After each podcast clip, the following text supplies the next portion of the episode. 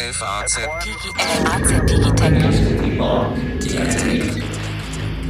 Herzlich willkommen zu einer neuen Folge unseres FAZ Digitech Podcast über das neuartige Coronavirus. Diese Pandemie spricht die ganze Welt. Sie erfasst alle Bereiche. Das gesellschaftliche und wirtschaftliche Leben in Europa und nicht nur dort steht still. Der politische Fokus ist sehr stark darauf gerichtet, wie wir jetzt mit der ähm, akuten Situation umgehen.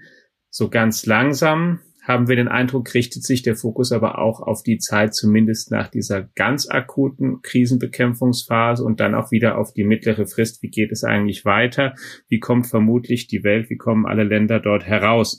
Wir wollen uns heute darüber unterhalten, wie gerade die Europäische Union herauskommt aus dieser einzigartigen Herausforderung und wie sie mit ihrer besonders digitalen Agenda weiter vorankommt. Am Mikrofon haben wir als Gast dafür eingeladen den Europaabgeordneten Axel Voss. Guten Tag, Herr Voss. Ja, guten Tag, Herr Armbruster. Er ist Mitglied der EVP-Fraktion seit vielen Jahren schon. Und ansonsten am Mikrofon sind Carsten Knob und ich selbst, Alexander Armbruster, die Stammbesetzung des Digitech Podcast. Herr Voss, die ganze Aufmerksamkeit, wie ich schon zu Beginn sagte, richtet sich auf diese Pandemie momentan, auf die akute Krisenbekämpfung macht die EU momentan noch Digitalpolitik? Findet neben diesem Hauptthema anderes statt oder liegt das brach?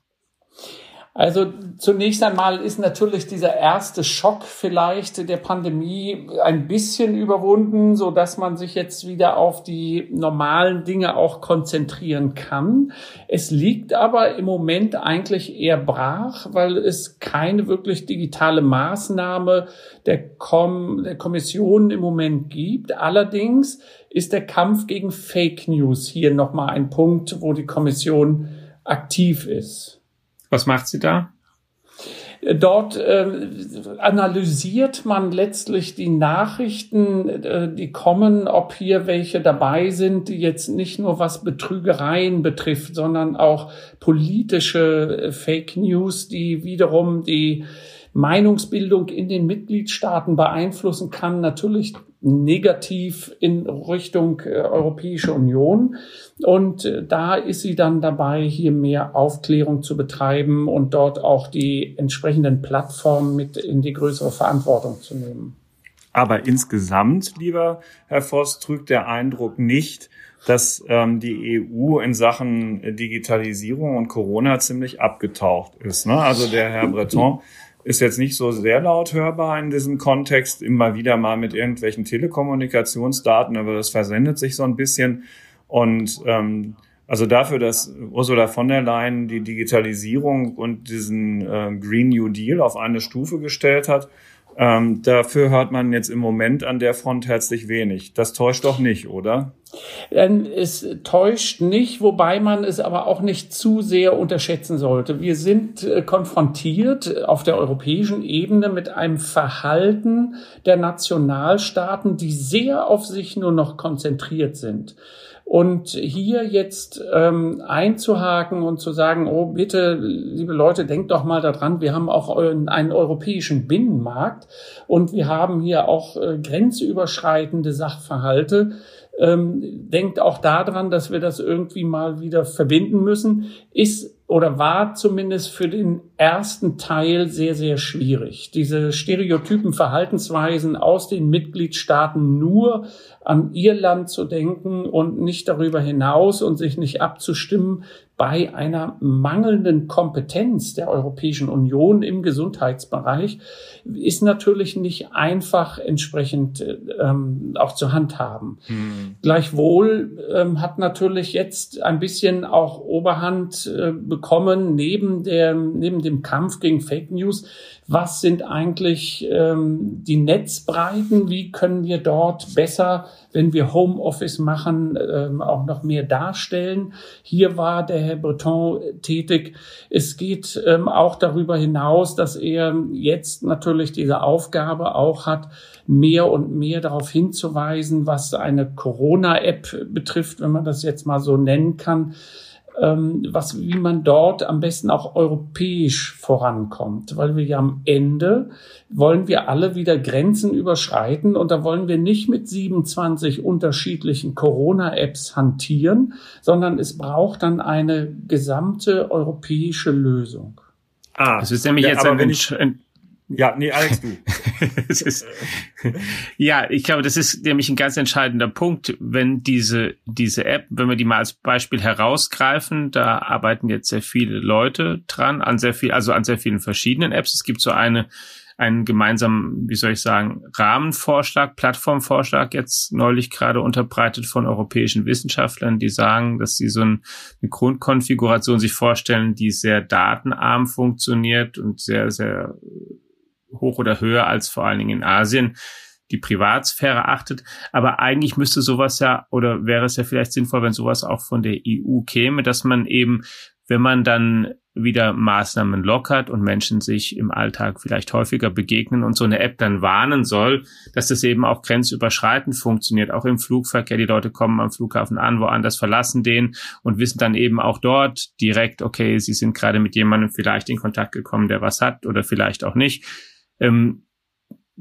wieso tut oder wäre es da nicht besser gewesen für so eine App oder, oder andersrum gefragt, wieso musste sowas quasi von unten kommen, von den, von verschiedenen Initiatoren oder fällt es da der EU weiterhin schwer, sowas mal von, von oben anzustoßen? Ja, also ich hätte mich natürlich auch gefreut, wenn der Anstoß tatsächlich äh, auch von der europäischen Ebene gekommen wäre, direkt zum, zu Anfang. Aber wir müssen uns ja immer wieder vor Augen führen, dass diese Frage der Gesundheitspolitik und der Gesundheit und auch Katastrophenschutz in dem Bereich alles nationale Zuständigkeiten sind, wo gerade mhm. auch aus den Mitgliedstaaten immer wieder der Hinweis kommt, damit habt ihr nichts zu tun, das ist nicht eure Angelegenheit. Und deshalb ist man da, glaube ich, auch besonders sensibel oder versucht vorsichtig dann immer dort auch vorzugehen. Wir hatten ja auch, wie wir das jetzt erfahren haben, im Rat durchaus im Januar schon die Frage, ob man sich nicht gemeinsam auf diese Pandemie vorbereiten möchte wo alle Mitgliedstaaten noch abgewunken haben. Und wenn man diese Erfahrung natürlich zugrunde legt, ähm, ergibt sich daraus vielleicht auch dann dieses Verhalten, dass man von der europäischen Seite oder Ebene sehr zurückhaltend agiert. Ähm, jetzt haben wir natürlich eine Situation, wo jeder für sich irgendwie etwas entwickelt. Das sind jetzt kommerzielle Apps, es sind staatliche Apps. Man spricht über Smartwatches, die dann vielleicht äh, Temperaturen und, und hm. ähm, Lokaldaten und wie auch immer sammeln. Ist in Deutschland ja auch schon vorgestellt worden, ne? Gerade so. Genau, genau. Mhm. Und das sind eben jetzt alles unterschiedliche Systeme, wo man sich am Ende fragt, wie soll denn das nachher alles noch kompatibel sein? Man muss sich das ja ähnlich wie in der Bundesrepublik vorstellen, wo eigentlich die, Mit die Bundesländer die Zuständigkeiten haben und jedes Bundesland würde jetzt eine eigene App für sich entwickeln. Und was mache ich denn dann, wenn ich von Nordrhein-Westfalen nach Hessen oder nach Baden-Württemberg gehe? Dann brauche ich jeweils die gleiche App. Und genauso ist das in Europa auch. Wir müssen nachher zu einer Situation kommen, dass man eine App auch grenzüberschreitend nutzen kann. Und gibt es denn da Ansätze oder wenn ich kurz einhaken darf, gibt es gerade in dem Punkt ähm, in Brüssel schon, äh, schon Aktion, die das veranlasst? Bestrebungen? Es gibt lang aus meinem Wissen heraus jetzt nur eine Art Impuls, doch mal drüber nachzudenken, dass wir das auch europäisch organisieren müssen, besser. Aber für die derzeitige akute Situation ähm, gibt es nur kommerzielle Apps oder vielleicht auch staatlich organisierte Apps, die möglicherweise auch grenzüberschreitend funktionieren könnten.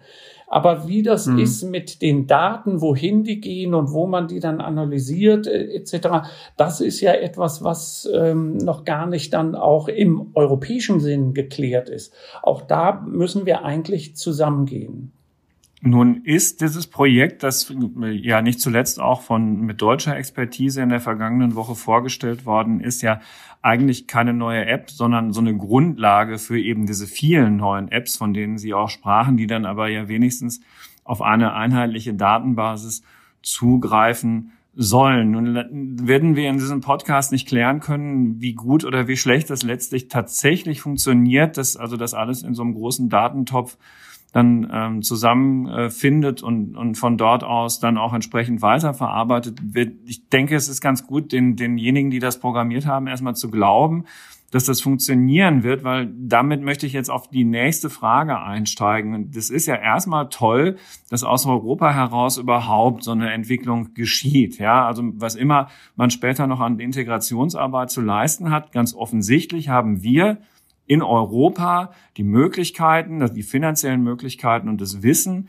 so eine technische Grundlage dafür zu schaffen. Und irgendwo jenseits der Freude darüber zeigt es ja auch das Potenzial dessen, was anonymisierte Daten im Gesundheitsbereich so leisten können.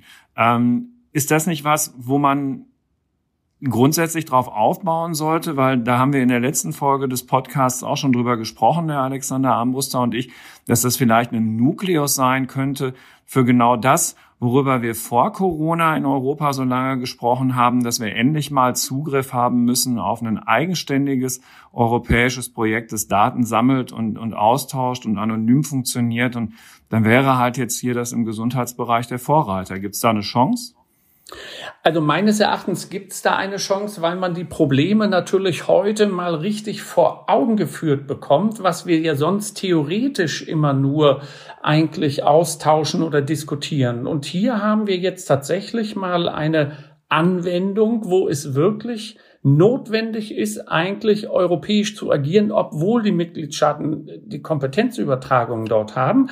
Aber hier wird es notwendig und wo man auch sehen kann, dass man mit nationalen Lösungen nicht mehr weiterkommt. Deshalb meine ich, hat das durchaus eine Chance und man wird vielleicht nach einer ähm, Pandemieerfahrung hier auch ganz andere Stellschrauben auf einmal bewirken können, weil diese Erfahrung jetzt da ist. Und da glaube ich schon, kann man sehr gut ein europäisches Projekt dann auch draus machen, um solche Katastrophen, Pandemieerfahrungen auch dann über Datenanalysen entsprechend europaweit anzugehen.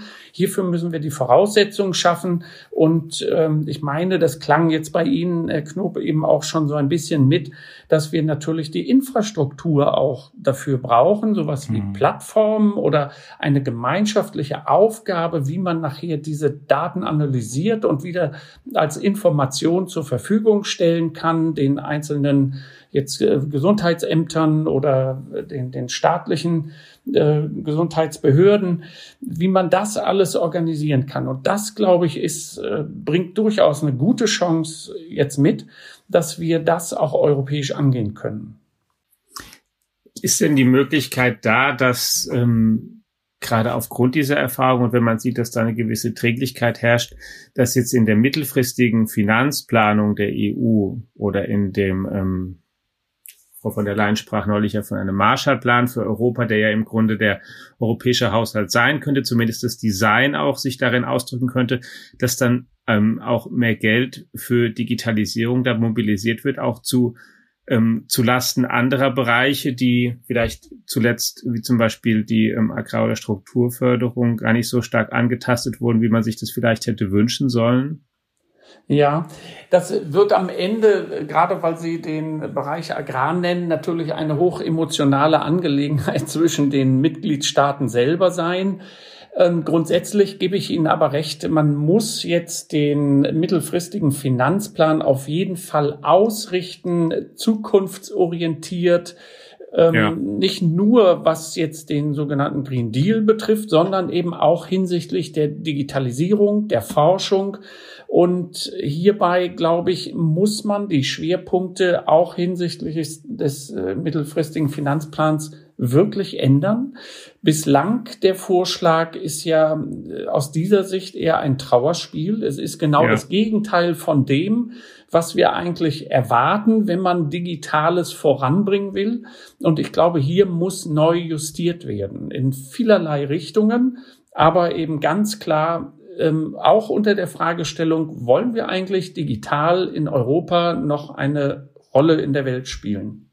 Ja, zumal wenn ich jetzt, ich, äh, jetzt kommen ein paar Sätze, deswegen entschuldige ich mich schon vorher für den kleinen ähm, Monolog, zumal man ja auch ein paar gar nicht so schlechte Argumente vermutlich ins Feld führen könnte.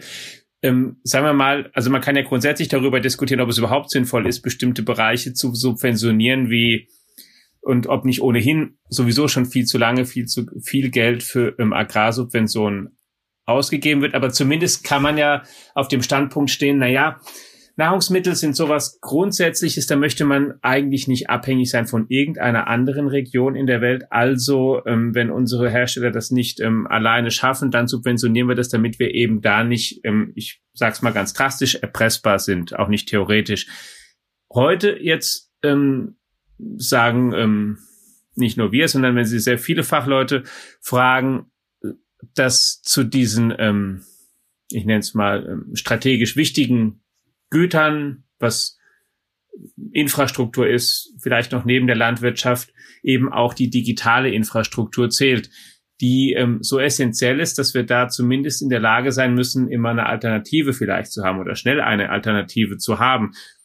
Also eben nicht erpressbar zu sein, weil es sowas ähm, extrem Wichtiges ist und wo gerade auch, auch ähm, wir Deutschen das ja in den vergangenen Wochen sehr, sehr stark gesehen haben. Das Land ist, arbeitet mehr oder weniger aus dem Homeoffice und hat nochmal viel stärker vor Augen geführt bekommen, wie wichtig eigentlich bestimmte Internetdienste sind, bestimmte Verbindungen sind, um diese Arbeit leisten zu können und dann eben auch in der Pandemie zumindest einen Teil der Wirtschaft am Laufen zu halten. Die, worauf ich hinaus will, ist an Argumenten für ähm, mehr Geld in dem Bereich und weniger Geld vielleicht in manchem anderen Bereich, ähm, an denen kann es doch, mangelt es doch eigentlich überhaupt gar nicht im Moment.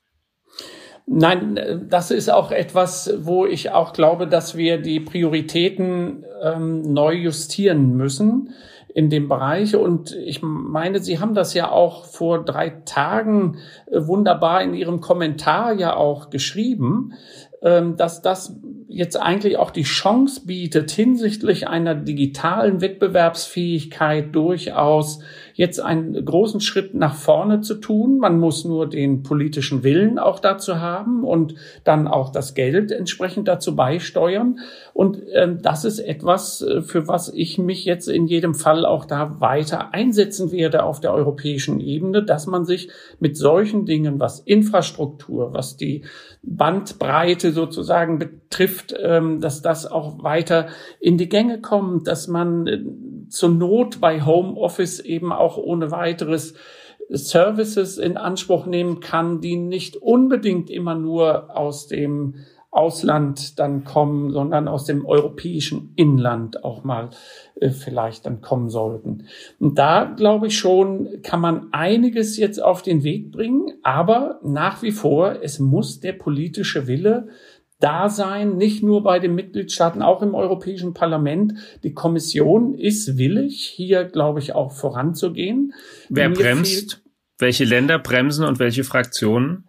Ich habe das Gefühl, es ist manchmal ein Bremsen eher aus vielleicht mangelnder Vorstellungskraft heraus dass jeder seinen eigenen Bereich immer für wichtig sieht und zwar das andere durchaus für wichtig erachtet, aber dass man da vielleicht noch nicht zu radikal vorangehen müsste. Ähm, das hat sich ähm, bei mir ja mittlerweile anders dargestellt, wo ich sagen würde, wenn wir nicht radikal vorangehen, werden wir nie auf Augenhöhe mit äh, USA oder China kommen und werden dann keine Bedeutung mehr haben. Und ich glaube, dieses muss man sich vor Augen führen. Bei den Mitgliedstaaten gibt's leider überall, ich sag mal, das Ausbremsen digitalen Vorangehens insofern, dass man die Effizienz, die man eigentlich durch das Digitale erzielen könnte, nicht auf der europäischen Ebene ansiedelt.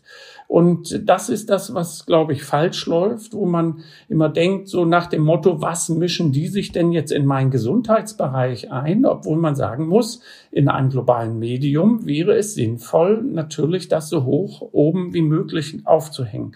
Und da ist das Denken falsch. Ob wir da an das BGB oder ähm, an eine zivile Haftung, auch jetzt was, womit ich mich ja auch weiter beschäftige, im künstlichen, bei der künstlichen Intelligenz beschäftige oder digitale Vertragsinhalte.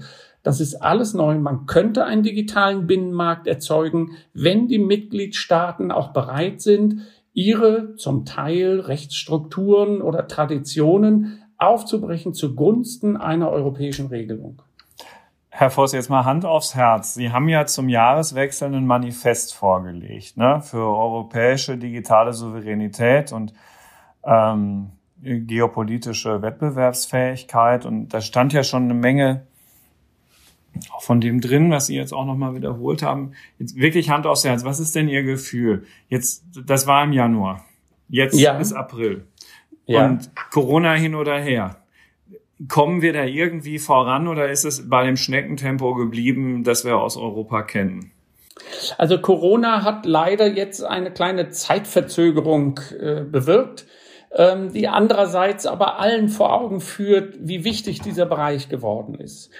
Ähm, die Europäische Kommission hat bereits ja Strategien vorgestellt Mitte Februar und da soll es jetzt zu einer Bewertung auch kommen und zum Ende des Jahres soll eine Gesetzgebung greifen. Ich hoffe, dass wir diesen Zeitpunkt entsprechend halten werden. Aus meiner Sicht ähm, ist es immer noch zu langsam. Es könnte durchaus schneller gehen.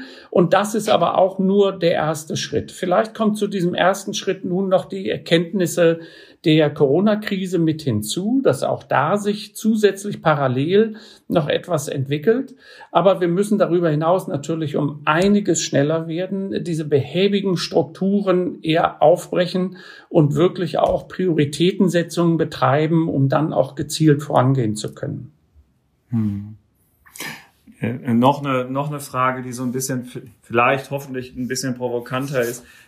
Wenn ich jetzt lese, dass, dass, dass der, ähm, es gibt irgendwie so einen äh, Science-Chef der Europäischen Union, ähm, ein Italiener war das, bevor er zurücktrat. Und er ist gerade in dieser Woche zurückgetreten aus Ärger über den Umgang der Europäischen Union mit ähm, gerade auch der technischen Antwort auf ähm, Covid-19. Ähm, der hat dieses European Research Council geführt. Ja. Was, was sagen Sie denn dazu? Ist sowas eine Kurzschlussreaktion? Irgendwie italienische Emotionalität? Hätte auch man auch anders machen können oder hat er einen Punkt? Also äh, zunächst einmal glaube ich, ist er ja auch nur erst sehr kurz da gewesen. ja, naja, das stimmt. Der ist ungefähr so lange da gewesen, wie es ihr Manifest gibt. Ja. Also, also ähm, auf der anderen Seite, solche Streitigkeiten, glaube ich, haben immer vielerlei Aspekte. Ähm, ich denke mal nicht, dass er sich jetzt nur alleine deswegen dort wieder hat trennen wollen. Ich tippe mal, da liegen andere Gründe auch noch irgendwie äh, zugrunde. Aber äh, ist natürlich kein schönes Zeichen, wenn jetzt eine solche Institution zu dieser Zeit gerade dann dort noch jemanden verliert. Ähm, gleichwohl, ich habe nicht das Gefühl, dass es sich jetzt, dass man eigentlich der Kommission oder der Europäischen Union zu große Vorwürfe machen kann in dem Bereich, weil wir eben immer in diesem, dieser Abhängigkeit der Mitgliedstaaten in diesem Bereich sind. Und mhm. deshalb ähm, wird das da immer schwierig. Ob er sich das Leben dort etwas anders vorgestellt hatte, vielleicht eben nicht so eingeschränkt durch die Kompetenzen, die sich dort überall für die Mitgliedstaaten ergeben, kann gut sein. Aber im Grunde kann ich da auch nur spekulieren. Hm. Ich habe noch eine Frage, Alex, dann bist du wieder dran. Kannst du dich schon mal darauf vorbereiten. ähm, hier springen wir noch mal wieder ein bisschen zurück zu dem Kernthema und einem Thema, das Ihnen ja auch sehr vertraut ist, Datenschutzgrundverordnung, Datenschutz im Allgemeinen, ähm, mit Blick auf diese Datensammlung, die uns jetzt dabei helfen soll, Infektionsketten zu erkennen und dann eben auch zu unterbrechen. Ähm, ist das nicht etwas, was die europäischen Datenschutzbehörden auf jeden Fall auf den Plan rufen sollte? Oder aber sollten sie nur deshalb auf den Plan treten, um Ausnahmeregelungen zu finden, um das tatsächlich jetzt auch möglich zu machen? Ja, also ich meine, ähm, also wir, wir müssen vielleicht zwei Phasen unterscheiden. Zum einen diese ganz akute, wo diese stereotypen Verhaltensweisen alle sofort wieder aufbrechen mit ideologischen Herangehensweisen, mit Datenschutz und jetzt ist das in Deutschland, glaube ich, noch mal immer so ein bisschen intensiver, als das in anderen Mitgliedstaaten eine Rolle spielt. Nur ähm, auf die Schnelle hin muss man irgendwas machen und dann versucht man dort den geringstmöglichen Widerstandsweg auch zu gehen. Ähm, danach muss auf jeden Fall irgendwie mal überlegt werden, wie gehen wir denn eigentlich um mit Datenschutz äh, in, in Bezug auf Lebensschutz und in Bezug vielleicht auch auf Sicherheitsfragen zum Teil. Und da kommen wir natürlich in so eine Ebene rein, wo es immer sehr schwierig wird, zu argumentieren. Dem einen ist Lebensschutz wichtiger als Datenschutz. Derjenige, der sein Leben nicht so bedroht sieht, wird immer wieder auf Datenschutz äh, natürlich kommen. Bloß wir müssen auch den, gerade den Datenschützern auch sagen, bei einer solchen Situation mit solchen äh, Apps oder wie auch immer man das dann nachher verarbeiten möchte, ist ja ein Zweck mit verbunden und das ist ähnlich wie ich kaufe mir einen Feuerlöscher für den Fall der Fälle. So werde ich sowas auch vorbereiten müssen, vielleicht für eine nächste Pandemie. Und da müssen diese Fragen dann oder sollten sie gelöst sein. Also die Datenschützer sollten in jedem Fall auf den Plan treten. Aber nochmal die Frage, wir werden, wenn wir den Datenschutz zu hoch hängen, eben gesundheitlich drunter leiden oder eben auch wirtschaftlich drunter leiden. Und deshalb muss man, glaube ich, hier die Balance richtig ziehen, so dass ähm, ich für mein Teil immer sagen möchte, auf meinem Grabstein sollen nachher nicht stehen, aber meine Daten waren sicher. Hm. Deshalb ähm, ist das immer eine Frage, ähm, wie man das selber für sich so beantwortet. Aber da, glaube ich, brauchen wir eine Möglichkeit eben auch zu sagen, es muss für die allgemeine medizinische oder auch gesundheitliche Versorgung im Grunde möglich sein, solche Daten zu nutzen. Wie man das dann nachher macht, ob das nun freiwillig und anonymisiert, da gibt es durchaus in der Datenschutzgrundverordnung auch andere Möglichkeiten, damit umzugehen, was gerne ausgeblendet wird, aber die sind da. Und dann kann man da, äh, glaube ich, gut mit umgehen. Wie ist denn aus Ihrer Sicht der Fahrplan, sagen wir mal, für die nächsten sechs Monate. Was denken Sie denn, wann in der EU wieder ein Stück weit mehr Normalität einkehrt, sprich auch eben die Themen, über die wir jetzt gesprochen haben, vielleicht wieder stärker in den Fokus rücken werden und ähm, wann da sozusagen dann auch vielleicht mehr Nägel mit Köpfen gemacht werden können. Auch wir sprachen ja vorhin schon über die mittelfristige Finanzplanung, da Mittel umzuschichten. Ja. Also die Diskussionen werden ja jetzt dann erst richtig losgehen, wo wir uns dann, wenn man das Digitale betrachtet, Internetkapazitäten, E-Learning, was passiert mit so einer App, wie machen wir das dort mit dem Datenschutz, das sind alles Punkte, die, glaube ich, relativ dann schnell geklärt werden müssen. Dann äh, darüber hinaus bei dem mittelfristigen Finanzplan ist dann, äh, wird ja ohnehin im Moment davon ausgegangen, dass das der, unter der deutschen Ratspräsidentschaft in der zweiten Hälfte dieses Jahres dann weiter zum, oder hoffentlich dann auch zum Ende kommt, damit wir auch dort die Sicherheiten bekommen. Aber das sind alles Punkte, die wir jetzt entsprechend angehen müssen und wo wir auch in den Austausch mit der Kommission kommen müssen. Und auch wir müssen im Grunde für die gesetzgeberische Arbeit ja dazu lernen, wie wir mit den digitalen Mitteln, weil wir das ja vorher immer ähm, unter vier Augen oder beziehungsweise unter mehreren Augen dann diskutiert haben, ähm, muss man jetzt den Diskussionsweg anders finden. Der muss installiert sein und dann gucken, dass wir da auch vorankommen. Die Möglichkeiten, glaube ich, kommen jetzt nach und nach auf den Tisch. Das wird ähm, jetzt auch mal hinsichtlich der Strategien, die die Kommission im digitalen Bereich Mitte Februar vorgelegt hatte, möglicherweise auch noch mal ein bisschen angepasst werden und die Vorschläge dazu kommen. Ich gehe davon aus, dass wir nach der äh, oder ab September, Oktober von der Kommission hoffentlich Vorschläge zum legislativen Bereich sehen, um das auch weiter vorantreiben zu können.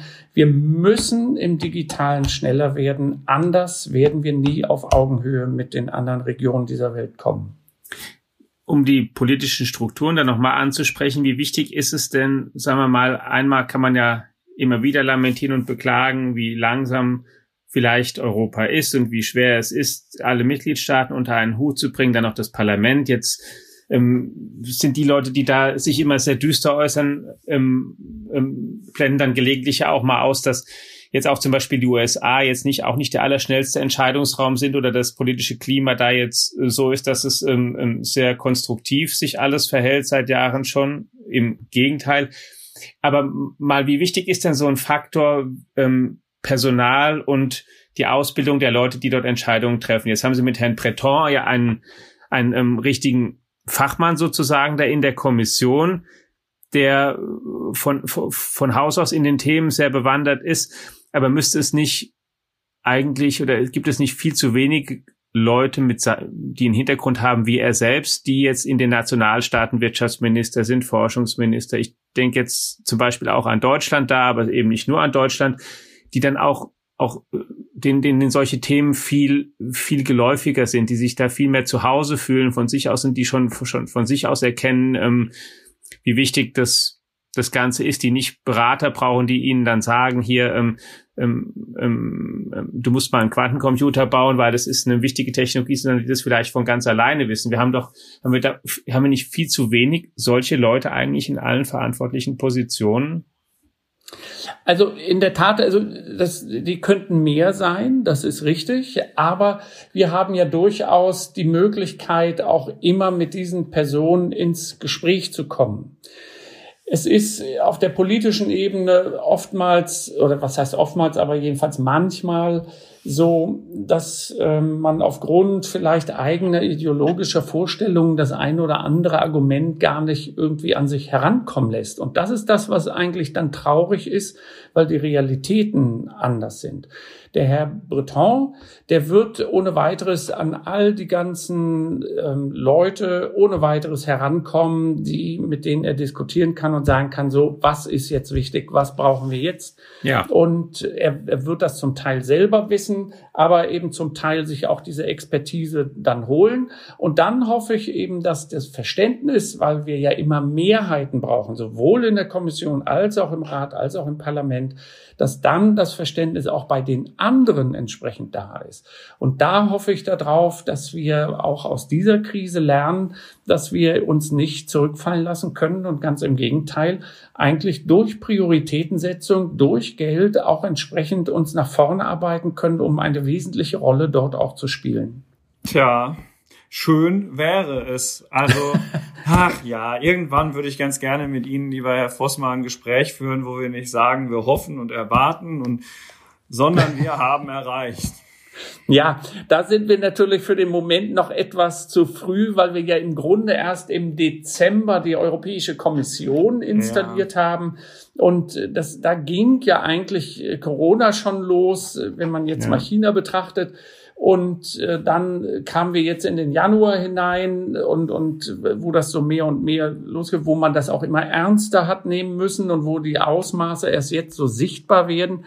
Und da muss ich Ihnen natürlich schon sagen, es wäre schön, wenn wir weiter gewesen wären. Das ist richtig. Aber wir werden zu dieser Zeit kommen. Es ist nur wichtig, dass wir jetzt alle auch da am gleichen Strang ziehen und nicht wieder zurückfallen in die eher Abschottung der einzelnen Mitgliedstaaten in ihre einzelnen Rechtsgebiete, sondern wirklich sagen so, was ist jetzt der Weg nach vorne? Ich glaube, die Bereitschaft ist da. Mit dieser Hoffnung, diesem Appell, liebe Hörerinnen und Hörer, ähm, gehen wir auch an dieser Stelle auseinander. Herr Voss, das war sicher nicht das letzte Mal, dass wir zu dem Thema gesprochen haben. Wir werden es auf jeden Fall weiterverfolgen. Danke erstmal für die Zeit, die Sie sich genommen gerne. haben heute. Ja, gerne. Und dann nochmal an Sie, liebe Hörerinnen und Hörer, gerichtet, nicht nur auf diesem Feld, sondern allen anderen technisch wichtigen werden wir Sie natürlich auf dem Laufenden halten, nicht nur in diesem Podcast, der Bestandteil der Digitech App ist, die Sie, wenn Sie sie noch nicht ausprobiert haben, gerne auch mal ausprobieren dürfen. Und natürlich alle anderen digitalen Kanäle der FAZ, unserem F Plus Abo, das Sie ja momentan zum Beispiel auch noch vergünstigt bekommen können, wenn Sie es nicht ohnehin schon abonniert haben oder auch den anderen Ausgaben in der digitalen oder in der analogen Welt unseres Zeitungshauses. Bleiben Sie vor allen Dingen gesund, haben Sie schöne Osterfeiertage und bis in der kommenden Woche. Machen Sie es gut. Ciao.